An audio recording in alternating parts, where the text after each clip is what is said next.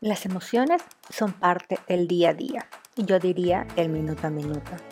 Siempre sentimos rabia, enojo, tristeza, frustración y también alegría. ¿Sabías que las emociones se pueden quedar atrapadas en nuestro cuerpo? Pero ¿sabías también que el movimiento es la maravillosa terapia que nos ayuda a liberar esa emoción? Sí, en este episodio te cuento cómo. Aprender a soltar es una frase que escuchamos o repetimos en más de una ocasión. Aplica a familia, parejas, amigos, a todas nuestras relaciones. En este podcast converso con profesionales, expertos y amigos de todo lo que deberíamos soltar para mejorar y transformar nuestras herramientas emocionales. Soy Lili desde Berlín. Te doy la bienvenida a este podcast y te invito a suscribirte para que puedas recibirte todos los martes un nuevo episodio. Los últimos episodios hemos conversado con, con diversos invitados sobre diversas terapias. Y yo creo que una de las cosas más comunes que he escuchado también en estos últimos episodios ha sido la importancia de, del cuerpo en relación con las emociones. Cómo funciona esto, cómo es que nuestra emoción conecta con nuestro cuerpo es un tema que todavía yo creo que en lo personal se me ha hecho difícil de entender y el día de hoy voy a conversar con Lalita. Este, Lalita tiene una página muy bonita que se llama Omlalita Yoga y tiene un trabajo súper especial que el día de hoy nos lo va a comentar. Ella hace yoga de emociones. Entonces vamos a aprender a través de su experiencia cómo funciona el yoga de las emociones, por qué es tan importante mover el cuerpo para poder liberar alguna emoción que se quedó atrapada ella y cómo es que se atrapa una emoción en el cuerpo. Hoy Lelita nos lo va a contar. Lelita, muchísimas gracias por estar aquí. Estoy muy feliz y muy agradecida de tenerte en ese espacio. Muchas gracias a vos, Lili. Estoy muy contenta también. Lilita, ¿nos podrías por favor explicar cómo es que funcionan esa conexión entre nuestras emociones y, nuestro cuerpo? Sí. Bueno, nuestro cuerpo físico, emocional, mental y espiritual están íntimamente eh, interconectados, ¿sí? Lo que sea que pase en uno va a pasar o afectar en el otro. Este, por ejemplo, la emoción del enojo para ir directamente ahí a, lo concreto, a los ejemplos. bueno, cuando nos enojamos, enseguida eh, pasa algo fisiológico, ¿sí? Como que eh, se llena de sangre la corteza frontal, lo que no nos permite pensar con claridad. Por eso es tan común a veces decir cosas que, que no son las mejores en ese momento. Este, después también algo que pasa es que se dilatan las pupilas, sube la presión arterial, eh, también eh, se acelera el ritmo cardíaco. Entonces, frente a una emoción, algo físico siempre va a suceder. Eh, lo mismo sucede con el miedo, lo mismo sucede con la tristeza, diferentes cuestiones fisiológicas, pero en todas las emociones algo sucede. las emociones son naturales, todas las personas las tenemos, y y están por un, tiempo. El problema es cuando las emociones se encallan, ¿no? Cuando ya ahí quedan fijas o nos quedamos aferrados o aferradas a alguna emoción y ahí ya una problemática se puede volver crónica. Entonces, por ejemplo, volviendo a citar el, caso del enojo, eh, y me gusta nombrar el enojo porque es como bastante tabú, parecería a veces en el mundo espiritual o, no sé, ahora se está hablando mucho más por suerte, pero a veces hay como una cuestión de siempre estar alegres y positivos y, es tan importante ahorrar la alegría como honrar el enojo, que es una emoción que algo nos está contando eh, y algo nos está queriendo decir. Entonces, em, a lo que iba es que si, por ejemplo, nos quedamos muy aferradas o aferrados al enojo, eh, a la larga esto va a traer problemáticas a nivel, por ejemplo, patológico. algo muy común hoy en día es el bruxismo. Esto de morder ¿sí? los dientes muchas veces tiene que ver con el enojo y a la larga eso daña nuestra dentadura, nuestras encías también. Em, también el enojo puede generar problemas gastrointestinales. Este, fuera de un malestar digestivo, también a la larga puede generar hasta úlceras, por ejemplo. Entonces, eh, desde ya que es importante diferenciar una emoción fisiológica y una psicológica, ¿no? Como que a veces tenemos una, si escucho un ruido de golpe acá, que estoy muy tranquila, me voy a asustar, ¿sí? No estaba esperando ese ruido. Este, y entonces, bueno, mi cuerpo va a responder naturalmente con una reacción de lo que se llama lucha o huida, ¿no? El, el sistema simpático del cuerpo se prepara para tomar una acción de escapar, por ejemplo. Ahora, ¿qué pasa? Hoy en día, por las circunstancias que muchas personas vivimos, por la modernidad, etcétera, muchas veces vivimos en ese estado de lucha o ida, de estrés, como medio miedo, enojo, y entonces, ¿qué pasa? Ahí ya las problemáticas se vuelven crónicas. Entonces, está esto de la eh, reacción, de la emoción eh, fisiológica, y después está psicológica cuando ya es por una cuestión que trae la persona, ya sea por su historia o episodios que ha vivido en su vida, este, o porque si creemos en el karma, por el karma, porque en esta encarnación le llevó a vivir cierta, de cierta manera, ¿sí? Y entonces ahí ya es algo que tiene que, se puede este, elaborar desde un lugar más desde lo psicológico, ¿no? Entonces, es importante diferenciar esto, las emociones que son naturales, necesarias, porque nos están informando de algo, y después, por otro lado, tenemos como lo que puede llegar a ser una actitud psicocomportamental. Todas las personas, em, lo voy a contar un poquito desde el punto de vista de la pedagogía Waldorf, que yo, em, además de ser instructora yoga terapéutico, eh, también soy docente de inglés y estoy trabajando en una escuela Waldorf donde hago yoga English, hago como una integración. y desde la antroposofía y la pedagogía Waldorf em, se habla de los distintos temperamentos, ¿sí? Hay cuatro temperamentos, el colérico, el flemático, el sanguíneo y el melancólico. Entonces, volviendo al ejemplo que estaba dando antes, eh, un temperamento colérico está como asociado a, la personalidad como más fuego, más que sale para adelante, que suele tener una tendencia a enojarse, pero no es, no es que todo es eso, sino que también son personas muy que, justicieras, que les gusta mucho el orden y que accionan, van, van y accionan, van a, por ello que quieren. Entonces, si yo tengo muy marcado mi temperamento eh, desde colérico, por decirlo, eh, eligiendo como esta, este, este, este en particular, también, si está muy exacerbado, va a generar un desequilibrio en mi sistema, en mi cuerpo físico, en mi cuerpo mental también. Entonces, fuera de una emoción momentánea, me parece muy importante hacer un paralelismo con los temperamentos, ya que eh, ellos, es como que con ellos vamos a convivir durante nuestra vida y es importante conocernos para saber cómo gestionarlos mejor, ¿sí? Cómo gestionar mi temperamento, por un lado, y cuando viene una emoción de enojo, bueno, en el caso de personas que tienen como más marcado el temperamento colérico, bueno, ahí hay un trabajo para eh, regular esa energía y generar eh, un equilibrio. Entonces, me parece muy importante tener en cuenta estos dos, dos aspectos. Sé que di mucha información, si hay algo que quieras preguntar.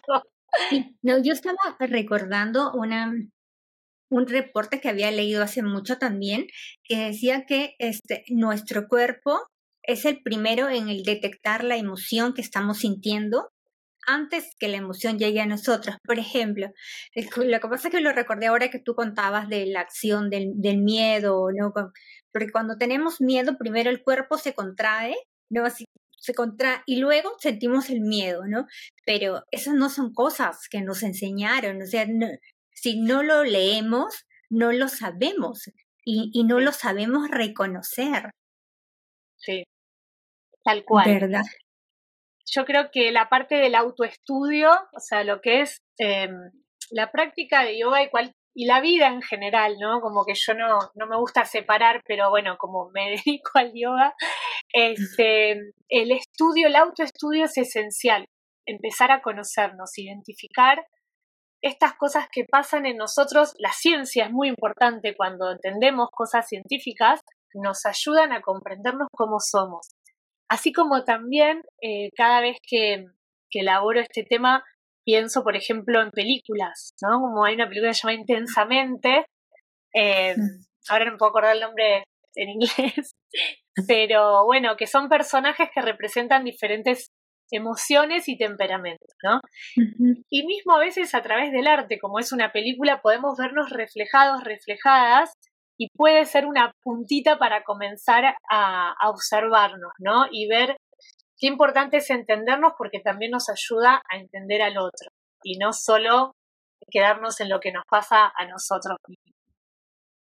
Claro, eso para aprender a ser más empáticos también, porque normalmente conversamos con alguien y lo primero que estamos pensando es qué le voy a responder en vez de este voy a tratar de sentir lo que ella siente y de acompañar y no estar pensando en, devolver inmediatamente, porque a veces no necesitas eso, no necesitas una devolución, solo quieres hablar y expresarte. Y en nuestra cultura, al menos en mi país, eso es muy común. Eh, yo he estado tiempo en otros países y no es tan así. Entonces, para mí fue un gran ejercicio aprender a, a escuchar eh, más también, sí. Mm. Sí, sí, sí, hay cosas también culturales, ¿no? Pero sí. Sí, sí, al principio pues, sí es un poco diferente, como que no, bueno, yo ahora que estoy aquí, digo, tal vez no le importa lo que yo le estoy contando, pero no es que no le importe, es que me está dando mi, mi tiempo para que yo termine de, de, expresar todo lo que quiero decir y luego te miran y te dicen, ah, ok. pero también sí, es, es, muy, es muy cultural, como tú lo dices.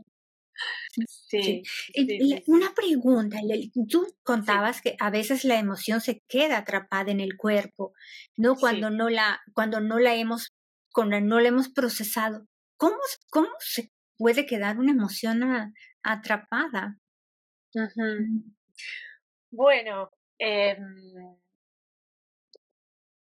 hay, bueno, yo que desde terminé la, escuela secundaria y siempre estuve abocada a la educación y siempre me llamó mucho la atención cómo materias como la educación física no hacen foco también en estas cuestiones, ¿no? ¿Qué nos pasa en el cuerpo?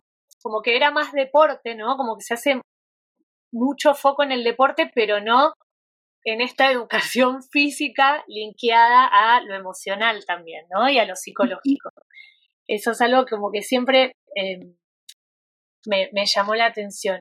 Y creo que em, muchas veces una emoción se puede estancar en una parte del cuerpo, primero porque no sabemos esto, ¿no? ¿Qué pasa? ¿Qué reacción fisiológica hay cuando sentimos algo? Y si tenemos una tendencia, por ejemplo, yendo a otro temperamento, a, a lo más melancólico, ¿no? Va a ser fácil quedarnos enganchadas en cuestiones que tengan que ver con la tristeza, eh, en cuestiones que tengan que ver con, quedarnos muy apegadas al sufrimiento del mundo, al sufrimiento del otro. Entonces, eh, si no sabemos eso, por ejemplo, vamos a alimentar esa emoción también. Y, hay partes del cuerpo, por ejemplo, bueno, en el tema, en lo que tiene que ver con, un temperamento más melancólico o con, y llevándolo la emoción de la tristeza, ¿no? Como que es muy común esto de la angustia en el pecho, ¿no? Como que hay algo ahí que suele ser un factor común cuando se siente esta emoción. Entonces, si yo no tengo la posibilidad de salir de ese lugar, de saber esto, ¿no? Porque capaz que ni soy consciente, que siento esa angustia en el pecho, pero no sé qué hacer con eso. Entonces, cuando una emoción se estanca en una parte del cuerpo, por haber alimentado esa emoción, es importante primero saberlo. Ojalá que este podcast llegue a muchos lugares y que también las personas nos empecemos a cuestionar más. Y em, Y hay ejercicios muy simples que pueden ser como llevar las manos al corazón, observar la respiración, conectar con esas cuestiones que nos hacen sentir tristes, por ejemplo, hablando de la tristeza. Este, y cuando mencionaba esto de la educación, eh, obviamente que a veces no se enseña porque muchos no se forman en esto o no saben o en su formación no se les ha enseñado, ¿no? Este, pero bueno, yo creo que es muy importante poder conectar con esta información y las prácticas para poder desencallar esas emociones que están estancadas en diferentes lugares. Y las herramientas, eh, desde mi experiencia y desde mis practicantes y desde mis maestros y amigos, veo que eh, el uso de la música, el uso de la respiración y el uso del movimiento a través, ya sea desde la práctica de yoga o desde la danza, ayudan a desbloquear estas emociones que están eh, encalladas en el cuerpo. Entonces, eh, volviendo a tu pregunta, bueno, eso, se, se encallan por que estamos ahí, como alimentando ese lugar. Y entonces quedan, quedan ahí. De, de, hecho, cuando una persona, por ejemplo, se le invita a hacer un ejercicio de movimiento libre, si tiene una, un temperamento, por ejemplo, volviendo al, al, colérico, ¿no? es como que se ve que suelen tener la musculatura tensa, muchas veces los puños cerrados, es como que distinto es una persona como que tiene más un temperamento quizás flemático o sanguíneo, que tienen como más libertad en su movimiento y se puede ver más flexibilidad. Entonces, eh, ya sea en quietud o en movimiento, podemos observar eh, qué pasa en esos cuerpos. Como que a veces no necesitamos escuchar mucho a la persona, sino que a veces el lenguaje, o sea, es como que su, su corporalidad está comunicando, ¿no? También. Va. Ahora sí ya lo, ya lo entendí, claro. Es como que a veces nos cuesta hablar porque simplemente no sabemos cómo expresar lo que estamos sintiendo, pero mm. nuestro cuerpo sí lo, lo puede mostrar. Yo te voy a contar algo. Cuando yo empecé mi práctica de yoga, este, yo llegué al yoga porque había pasado una mala, una mala experiencia personal, ¿no? Y quería, este, porque había muchas formas de, siempre te dice, yo estaba yendo a terapia y el terapeuta siempre te recomienda, oye, haz ejercicio físico, que el ejercicio físico también, este, te ayuda. Pero yo soy disléxica, así que a mí los aeróbicos no me van bien, porque todos van a la derecha y yo voy a la izquierda. Entonces, este, son cosas, y hacer máquinas, esas cosas no, no, no me gustan a mí. Entonces yo entré al yoga porque, porque sentía que tenía que hacer ejercicio, ejercicio físico y sentía que el yoga er, era lo que más me acomodaba a mí. Y era lo que tú dices, ¿no? A tienes que hacer posturas, movimientos que tú no entiendes por qué no, por qué no puedes. O sea, simplemente tu cuerpo no, no reacciona en, en ese, en ese lugar yo me acuerdo que había una postura en la que yo tenía que juntar mis manos con mis talones y simplemente no podía. y no se trataba de que no tenga flexibilidad, es que no podía, porque tenía miedo. O sea, tú, dirás, pero qué mm. absurdo, ¿cómo va a tener miedo bajar la cabeza, no? Pero ahí vas entendiendo. Yo creo que si todos en algún momento nos tomamos el tiempo de mirarnos a nosotros y saber por qué es tan difícil para mí eh, doblar mis rodillas, porque es tan difícil para mí controlar mi respiración, porque no puedo danzar, porque mi cuerpo cuando me dice mueve la cintura se mueve todo, porque soy tan rígido, ¿no? ¿Por qué no, por qué no puedo hacer eso? Porque mi cuerpo mismo me está diciendo, mira, aquí hay algo que está atorado y que tienes que trabajar. ¿Así más o menos funciona? Sí, sí, sí. Yo creo que es como de los dos lados, o sea, a través de uno haciendo una práctica, yo recuerdo, eh, tengo un recuerdo patente de cuando empecé a practicar yoga a los 17 años, iba con abuelas, era como, eh, en ese momento no era tan común, era tan mal visto, visto raro. Y me acuerdo las abuelas muy flexibles, era como, wow, y, yo tenía cero flexibilidad, como súper dura, era como, ¿qué pasa conmigo, no? Entonces, eh, ya desde algo, desde aquietarnos, observar nuestra respiración, ver qué pensamientos, juicios se nos aparecen haciendo una postura, ya es un montón. Este, también obviamente creo que depende del maestro o la maestra que te esté guiando, ¿no? Y desde su acercamiento a la práctica, porque hay muchos, muchos estilos de prácticas, tantos como maestros también, ¿no? Pero em, en este caso mi, maestra hacía mucho hincapié en, el autoconocimiento y en, el, en la autoobservación. Este, y, y, bueno, y como decís vos, desde, una, desde un ejercicio podés descubrir mucho sobre vos. Este, y también hay algo que me parece súper importante eh, tener en cuenta.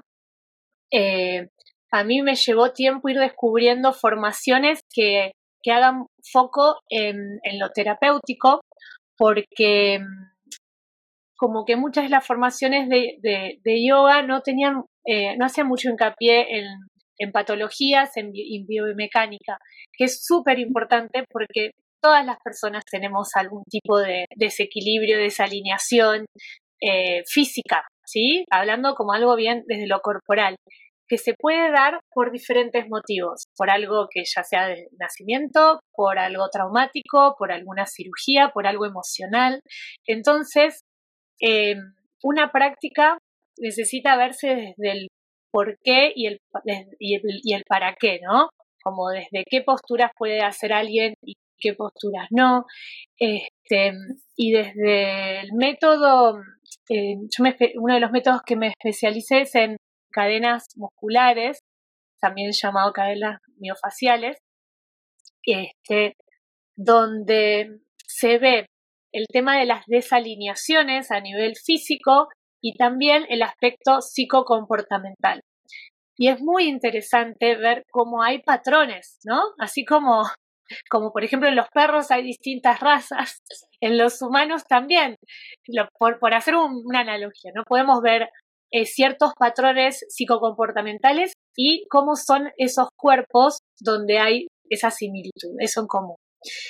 Este, entonces, por ejemplo, hay una, una eh, una actitud que se puede llamar como retropulsada, como hacia adentro, que es esta postura como encorvada, ¿no? Como el pecho metido adentro.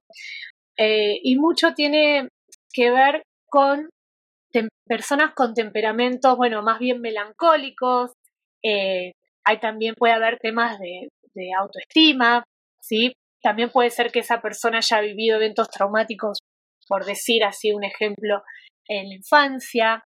Entonces, quizás esa persona no es consciente de por qué adoptó esa postura.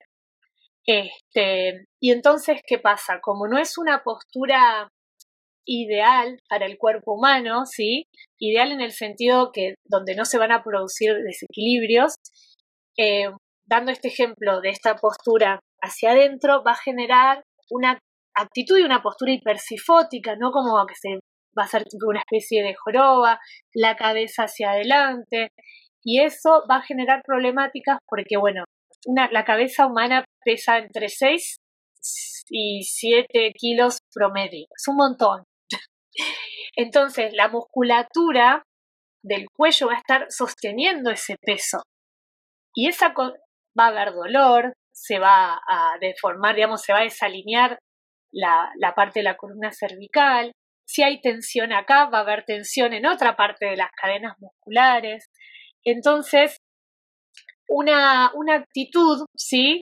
Puede llevar a estas desalineaciones biomecánicas que a la larga van a desarrollar algún tipo de patología porque donde hay una hipercifosis hay compresión en los discos intervertebrales, se produce bueno, tensión muscular, que eso es como la tensión muscular quizás es lo más superficial, y donde se empieza a sentir primero, pero después a lo largo va a generar otras patologías. Si hay compresión discal, después las vértebras se van acercando y es muy probable que haya artrosis cuando ya los huesos se empiezan a rozar. Entonces, eh, todo está interconectado, ¿no? Lo emocional, el temperamento que uno tenga este, y lo psicológico también. Wow, eso este es súper interesante porque no, no, yo te escuchaba y decía, claro, claro, ¿no? Porque si te ha pasado algo muy doloroso, obviamente que tú quieres proteger, ¿no? Y lo primero que sientes es proteger tu corazón y haces esa postura para, para protegerte, pero es, es tan inconsciente, por eso es que como tú dices, se necesita que alguien que conoce la materia lo pueda observar desde lejos para que te pueda guiar también. Vamos, es una, es una, no es, por eso es que se llama yoga de las emociones, porque es una mirada más, más amplia, ¿verdad? Como que más que engrana todo, tu parte emocional, tu, y cuánta información tenemos en el cuerpo. Muchísima. Y todo está interconectado, es como imposible separar. Es, es, es muy lindo ver que hoy en día muchos médicos tradicionales, por poner un título, están eh, empezando a integrar todos estos conocimientos para poder brindar un, un mayor servicio. Yo cuando llega una persona a mí, eh, también, bueno, llenamos un, un formulario con información desde, por ejemplo, hasta si tuvo alguna operación, porque también hay operaciones como el apéndice o eh, por ejemplo, una cesárea, ¿no? Donde hay cicatrices que pueden ser grandes, eh, tienen ciertas secuelas. Y hay, veces, y hay veces que eh, una secuela de una, una, cirugía, ¿sí? Puede generar un cambio postural. Mm. entonces, hay que estudiarlo desde las distintas aristas, ¿no? ¿Qué, ¿Qué, puede llegar a ser psicocomportamental? ¿Qué puede llegar a ser Em, algún traumatismo o alguna cirugía, ¿sí? Como que somos, tenemos tantas, eh, tantos aristas los seres humanos que, bueno, no podemos hacer esta práctica va para todos eh, porque a todos le va a ir súper bien con esta práctica. este, entonces, es, eh, el yoga de las emociones surgió durante la, la pandemia. Bueno, yo soy muy, se, debe notar, soy muy apasionada del estudio del ser humano de, este, y, digamos que haber profundizado en lo que es eh, el estudio de la biomecánica, las lesiones, las patologías, lo postural, que es algo que también enseño. Eh, ahí surgió el yoga de las emociones porque, bueno, en la pandemia creo que las emociones se exacerbaron muchísimo Mm, y, bueno, creo que surgió a partir de una necesidad, ¿no? Yo todo lo que comparto también lo es porque lo he pasado por mí, lo he vivido y, tengo una personalidad bastante sanguínea, que la, el temperamento sanguíneo es muy de que le gusta aprender un montón y probar y experimentar y, y muchos estilos de yoga y etcétera. Y entonces es como que me gusta ofrecer muchas herramientas ya sea desde lo postural, la respiración, el movimiento, meditación con música y movimiento, porque no todos necesitamos lo mismo, según todo lo que charlamos anteriormente. Y también a mí me gusta mucho apoyar y, eh, acompañar a la persona a que sea autónoma, ¿no? Como acompañarlas y que puedan ellos tomar sus herramientas y también desarrollar sus propias herramientas, porque lo que me sirve, porque no siempre nos sirve lo mismo, ¿no? Es que charlamos un poquito antes del vivo. Como que no siempre necesitamos en el mismo momento las mismas cosas y menos las mismas personas las mismas cosas. Entonces, em, es, es, importante estar abiertos, abiertas a, a, a, recibir lo que, lo que es para nosotros y también descubrirlo y generarlo, ¿no? Este, Sí, en ese sentido creo que el arte es una gran llave, ya sea con lo que cada uno resuene. Todo es arte, desde cocinar hasta cómo uno organiza su día eh, y, bueno, y pintar y danzar, etcétera. Pero todo lo que tenga que ver con uno expresarse, dejar salir eso que le pasa es maravilloso, ¿no? Por eso resonamos también con canciones de cantautores, porque bueno, quizás estén hablando de una emoción que estamos viviendo en ese momento y nos sentimos acompañados, acompañadas y cantarlo ayuda a que salga esa energía, que se desbloquee esa energía, por más que estemos angustiados y llorando, ¿no? También un poco cambiar el concepto de que si es malo, hemos crecido muchos, muchas de nosotras con no, no hay que llorar, no, no hay que enojarse, y esas emociones, bueno, están, reprimidas o en algún lado, pueden haberse bloqueado. Entonces, eh, desde lo personal, la música y el movimiento son herramientas maravillosas que actúan, es como no hay que hacer mucho para llegar a ellas y sentir el efecto en nuestro, en nuestro cuerpo físico y en nuestro cuerpo emocional y claramente en nuestro cuerpo mental también. Sí, sí, es verdad. Y sí, es muy cierto lo que tú dices, porque pasa que a veces estamos, eh, la música también nos acompaña, si estamos pasando por un momento en el que estamos así medio tristes, la necesitamos una, bueno, yo soy una persona muy particular y realmente soy muy particular, no, no sé, no, creo que es una bonita forma de autonombrarme, porque yo sí cuando, cuando estoy triste, yo sí necesito música y no necesito música triste. Yo sé que eh, yo, yo, me acuerdo de, yo me acuerdo de mí cuando yo tenía 17 años y pasaba por alguna pena de amor de alguien que no me miraba a los 17, yo me iba a las canciones así, esas que decían que, que la vida no vale nada, que sin amor me muero, así era yo a los, a los 17. Pero ahora, un poco más de 40, ya no, o sea, yo estoy triste y yo necesito música para cantar. Canto mal, canto malísimo, pero necesito una música que, que me y me gusta, a mí me encantan los mantras acá. Mi esposo se ah. ríe de mí todo el día, pero a mí me encantan los mantras eh, eh, y yo los, yo los canto muy mal, pero los canto y, y, sí, sí, concuerdo contigo de que la música es, es terapéutica también, ¿no? La que te guste hacer, la que prefieras, creo que es lo que resuene contigo en realidad. Eh, sí, me, río porque mm, yo también tengo 41 años y, tengo amigos con los que hacemos música eh, meditativa, con diferentes instrumentos, principalmente de India, pero cantamos distintos tipos de, mantras y, y también como más o menos muchos de nosotros tenemos la misma edad, como que nos, nos divertimos mirando como nuestro recorrido y la música. Y yo recuerdo un disco de mi adolescencia que, que hasta he hecho un post sobre eso, de eh, Alanis Morissette.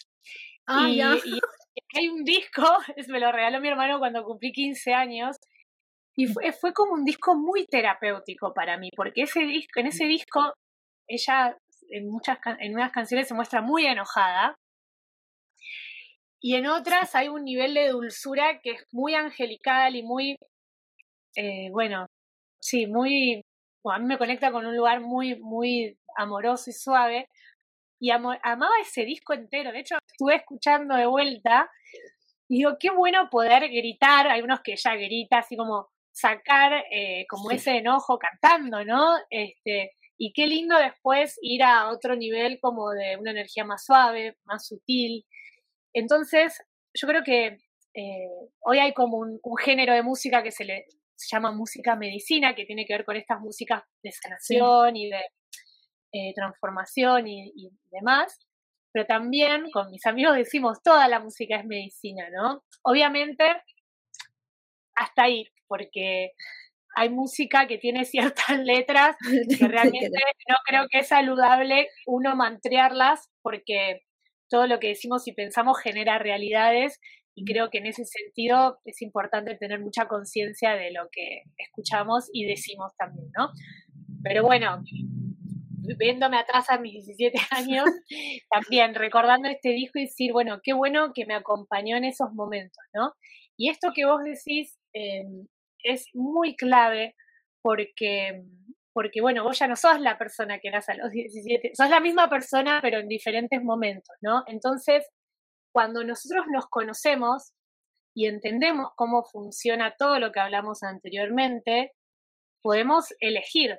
Entonces yo puedo elegir hundirme en esa emoción y estar todo el tiempo escuchando música que alimente esa emoción o honrarla, que esto es muy importante en los talleres y en las sesiones personalizadas. Elaboramos mucho esto de honrar lo que nos está pasando, darle lugar pero después buscar la transmutación. No inmediatamente porque eso tampoco es saludable, sino, o sea, no sería no, no es eh, orgánico, pero sí em, después buscar qué mantra puede llegar a servirme para conectarme con la alegría. Si siento que estoy muy eh, abocada a la tristeza y quizás no sea una música muy arriba, sino algo más suave, más amoroso. Entonces es, es todo un, un trabajo de investigación y descubrimiento momento a momento. Sí, es, es, es mucho también explorar. A veces no nos gusta porque cuando empezamos a explorarnos nos damos cuenta que ahí hay algo que, que está doliendo y no, no queremos que nos duela. Si decimos, no, mejor eso no, no me, me va a doler, voy a llorar y no, no, pero, pero yo creo que una de las cosas que he aprendido también en todo este tiempo, con todos estos cambios que, me han pasado, mudarme, empezar de nuevo, aprender un idioma, es que si no me conozco nunca voy a saber que tengo que mejorar. Entonces, no me queda otra. no me queda otra. O sea, si quiero ser una mejor persona para mí misma y para compartirlo con las personas que yo amo, tengo que saber qué parte de mí no anda bien para poder corregirla. Si no, no hay forma.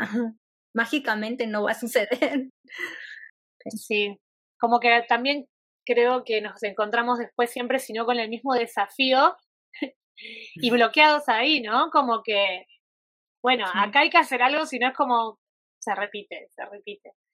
Sí, sí, sí, requiere, bueno, justamente, ¿no? Como no, no hemos tenido una educación emocional en la escuela, por ejemplo, como yo creo que es una materia eh, que tendríamos que tener desde, desde nuestra vida personal, individual y de todos lados. Pero bueno, la, educación emocional es muy importante. Es muy importante porque todo el tiempo tenemos emociones. A lo largo del día mm. transitamos un montón de emociones. Y de repente quizás llega la noche que uno se aquieta y podemos empezar a sentir un montón de cosas. No saber qué nos pasa también, no entender qué nos pasa, por qué nos sentimos como nos sentimos. Y en ese sentido también está bueno, eh, poder, o es importante y saludable encontrar momentos de pausas, de quietud, de conectar con la respiración y, cuando eh, nos encontramos en quietud podemos hacer una como retrospectiva del día, de ver qué nos pasó, ver, quizás de repente estoy enojada y no sé por qué, pero digo, ah, bueno, me pasó esto que no me gustó y dije que sí, pero quería decir que no, no como que mm. la pausa ayuda a la autoobservación. Y algo que estoy observando muchísimo es la hiperactividad, como personas muy, muy... Yo también, como me gusta hacer muchas cosas, puedo caer ahí, ahora tengo mucho más conciencia, ¿no? Pero estoy charlando con personas que no paran de hacer, no paran de hacer, no paran de hacer.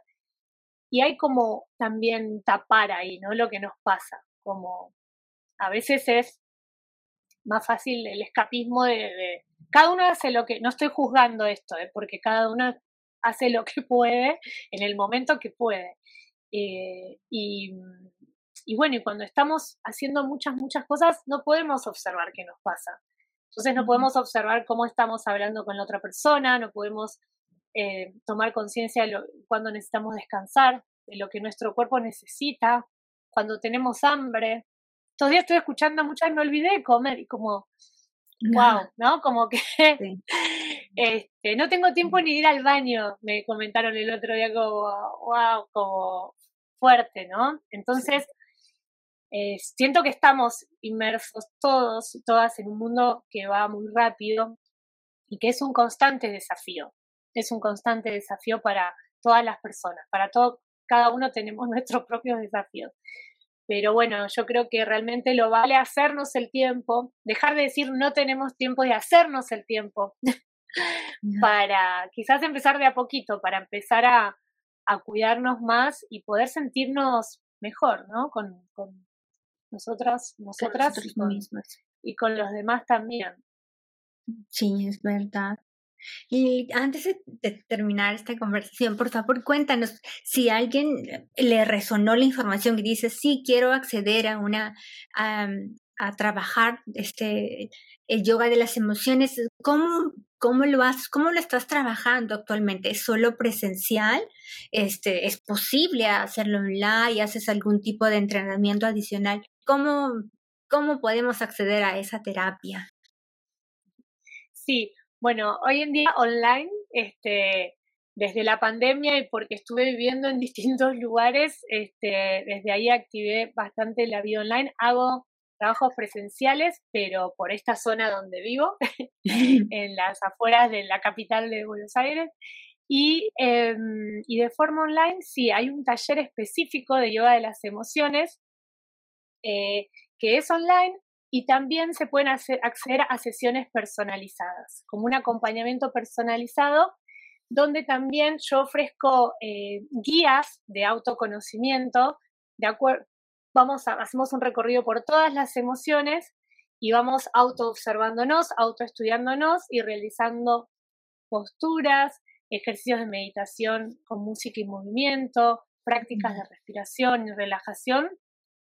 Y como dije antes, acompañándolo con unas prácticas tipo un journal, ¿no? Como un diario, donde podamos observarnos e ir elaborando nuestra propia práctica también. Este, ese es puntualmente mi, mi taller de las emociones. Y como habrás visto en esta charla, hay tantos puntos eh, a tener en cuenta que también hago, eh, doy talleres de educación postural, donde también en lo personalizado surge lo que es específico para la persona, ¿sí? Se estudia cómo está su cuerpo para poder ofrecer qué ejercicios, ya sea desde lo físico o lo emocional o eh, y también lo mental de lo meditativo, qué ejercicios son más adecuados para cada persona según su temperamento, según su eh, patrón desde el punto de vista de cadenas musculares. Este, así que bueno, en algún punto todo se entreteje. Este, pero bueno, cada uno puede elegir, hay diferentes formatos y opciones que están ahí en, en la página que, para que puedan ver cuál es el más adecuado eh, para cada quien según sus necesidades y posibilidades. Sí, claro, y sobre todo que es muy personal, ¿no? Porque todas las personas somos completamente distintas y manifestamos las emociones de forma distinta también, ¿no? El camino fue profundizándose de esta manera por una lesión que tuve yo en la columna y ahí fue como que mi vida hizo un clic. No, no practicando yoga, algo que sí es muy común lamentablemente hoy en día, muchas lesiones por prácticas físicas o por prácticas a veces que en teoría son las que nos hacen bien, ¿sí? Y después nos terminamos lesionando. Pasa un montón, lamentablemente, pero bueno, yo eh, por hacer un mal movimiento me lesioné la, columna y bueno, eh, a partir de eso como que profundicé en este camino de lo terapéutico y lo personalizado porque veía que realmente había muy poco, muy poquito, muy, muy poquito y, y es lo más importante, poder cuidarnos desde el conocimiento este, y adaptar nuestra práctica eh, según cómo cada uno es y según lo que necesita. No solo lo que nos gusta, muchas veces lo que nos gusta no es todo lo que está bien este, pero bueno, se van buscando adaptaciones, ¿no? Este, y tampoco, y, y, y, yo apoyo esto de que todo sea gradual. Este, una persona con un temperamento colérico de un día para el otro ponerlo en una práctica de yoga restaurativo súper tranquilo, no, o sea, tampoco va a ser saludable un cambio así, sino ir por lo dinámico, ir buscando ese camino para encontrar la transición hacia lo que cada uno necesita. Sí.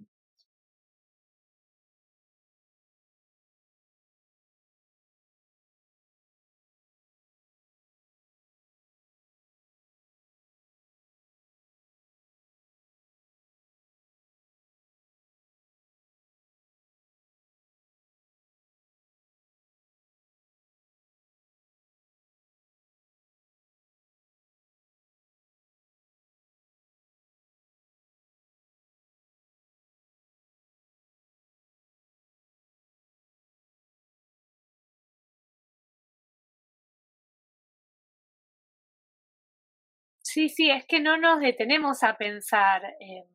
yo también una analogía que uso mucho es como la del auto, ¿no? Todos los que usamos auto hay que llevarlo a hacer los, eh, chequeos correspondientes, eh, hay que inflar las ruedas, hay que ponerle agua, hay que ponerle aceite, hay que cargar la nafta y nuestro cuerpo necesita un service también.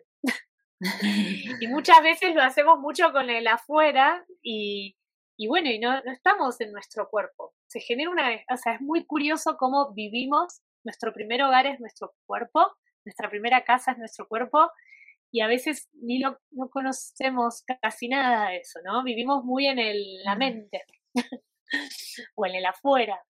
Ya, claro. Este sí. sí, cuidamos lo que se ve, ¿no?